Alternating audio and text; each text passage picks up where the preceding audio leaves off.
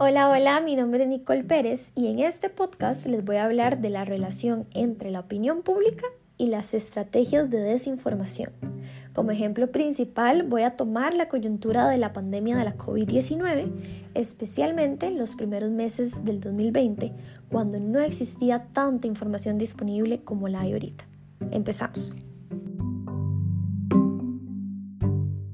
¿Por qué tomar la COVID-19 como ejemplo principal? Y es que según Eduardo Ulibarri, periodista, diplomático, académico y analista internacional, la desinformación aumenta en coyunturas críticas específicas como las elecciones presidenciales o la pandemia, y se desencadenan tácticas recargadas de propaganda para difundir la desinformación. Él también menciona que los actores de las fake news son oportunistas y manipuladores y que las plataformas de las redes sociales son optimizadoras y modelos de negocio para monetizar contenido falso.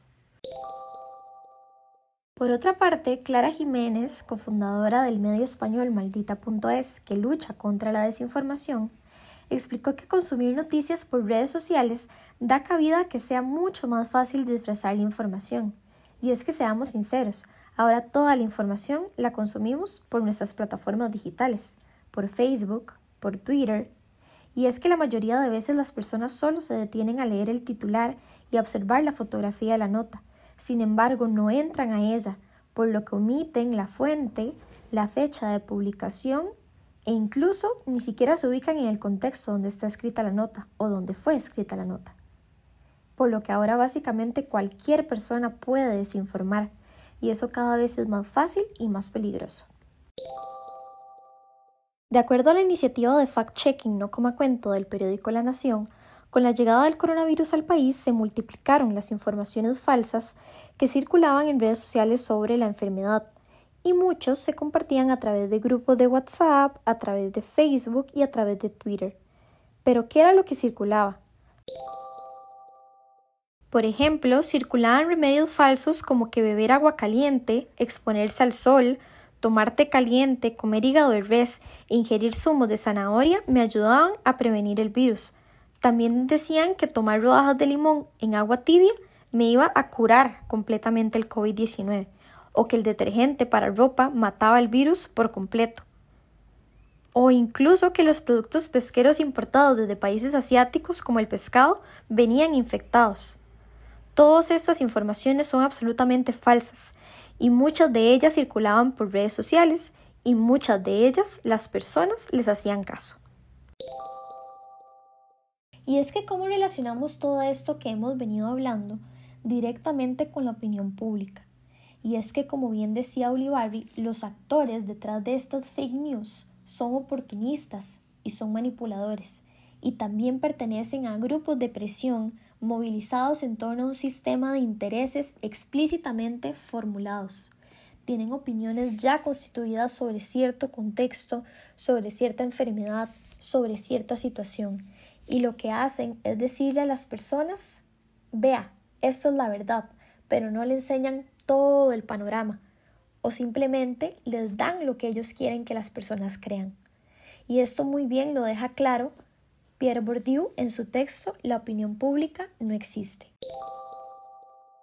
Y es que pongámonos a pensar cómo las personas se forman una opinión, de acuerdo a lo que la sociedad les dice, de acuerdo a lo que escuchan de un amigo o un familiar sobre cierto tema, de acuerdo a lo que leen en medios, en medios de comunicación o en redes sociales.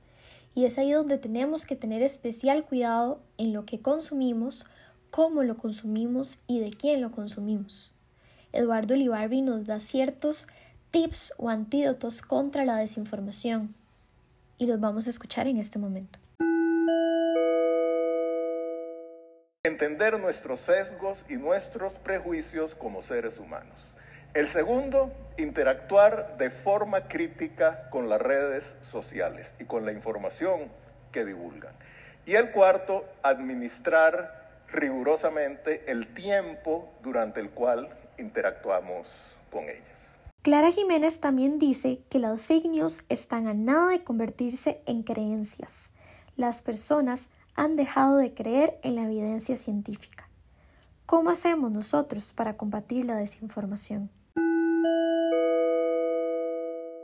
Pues hay quien dice que con legislación.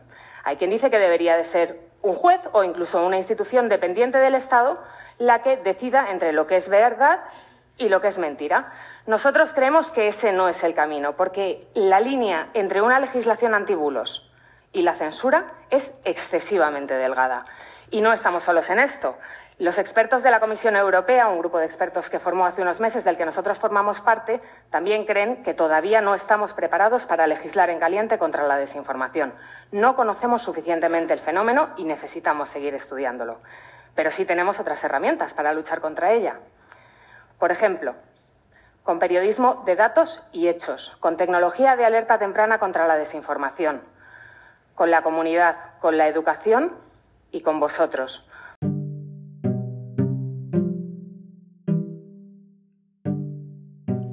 como bien lo decía Clara, la desinformación aún es un fenómeno desconocido para muchas personas.